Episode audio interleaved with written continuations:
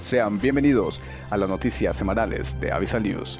A continuación, mi compañera María Fernanda nos comentará las noticias nacionales. Adelante compañera, te escuchamos.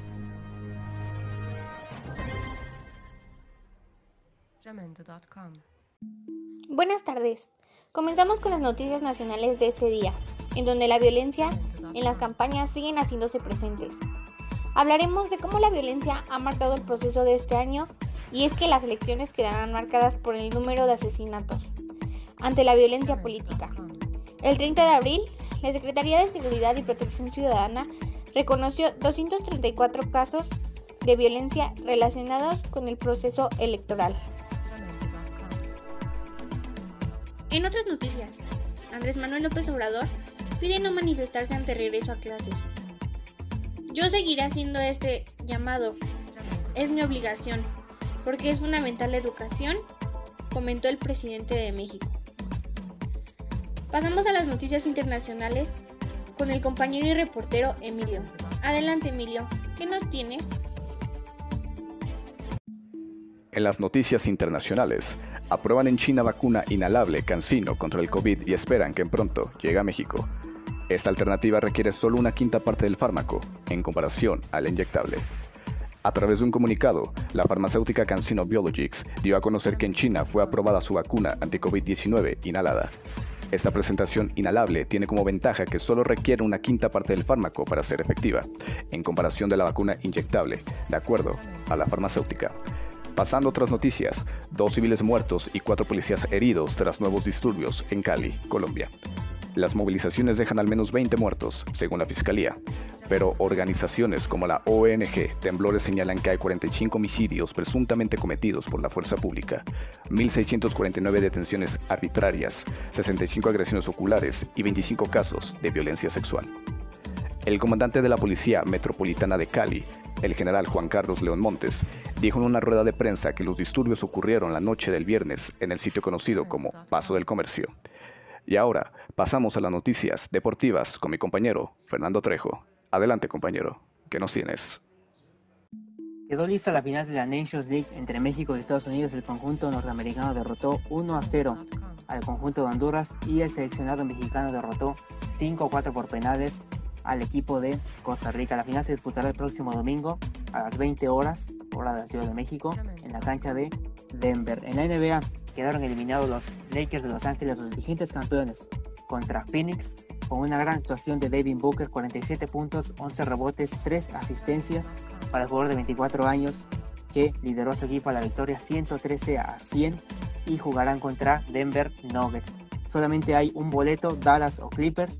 Espera Jazz Utah. Mi nombre es Fernando Trejo. Esto ha sido las noticias deportivas y ahora espectáculos.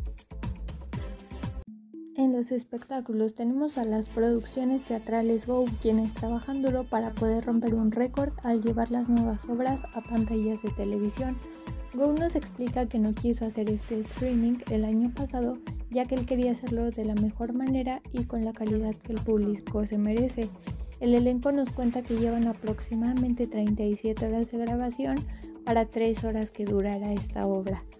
En otras noticias tenemos que arrestan al cantante Drake Bell ya que lo acusan de cometer delitos contra menores de edad.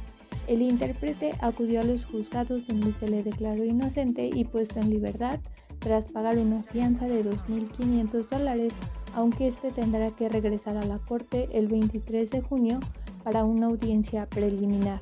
La supuesta víctima tenía 15 años cuando se presentó la denuncia, que fue en diciembre del 2017 durante un concierto en Ohio.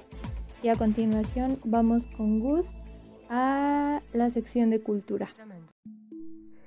Muchas gracias Fernanda y bueno pues sí como estábamos compartiendo estas noticias culturales y que les digo porque el próximo sábado 19 de junio tenemos el estreno es vía streaming por Cinepolis Click Hoy no me quiero levantar, protagonizada principalmente por este muchacho que le sigue rompiendo a Jair. La verdad es que estamos muy emocionados por esta obra. Eh, todavía pues la pandemia no permite que la gente esté llegando pues al teatro y que esta apuesta la estén haciendo con Cinépolis. Está fantástica, creo que es una gran idea. Y pues bueno, esperemos lo mejor para, para esta obra y que haya mucho, mucho rating en el, en el streaming porque la verdad es que los últimos años ha estado muy muy mal el teatro y con la pandemia, pues no se diga, se está, se está muriendo. En otras noticias, Joaquín Sabina anuncia que, bueno, se acabó el break, se acabó el descanso y está más que listo para regresar a los escenarios.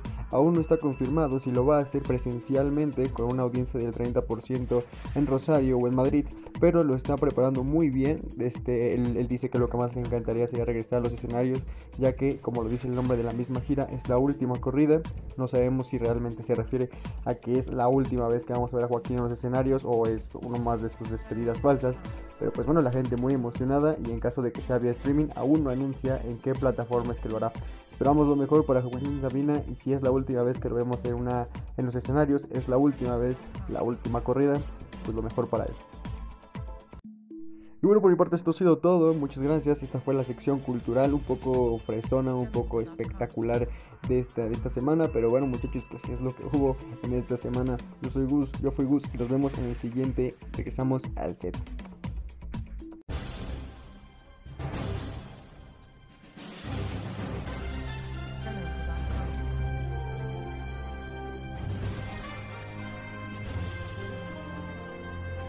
Y estas fueron las noticias semanales de Avisal News.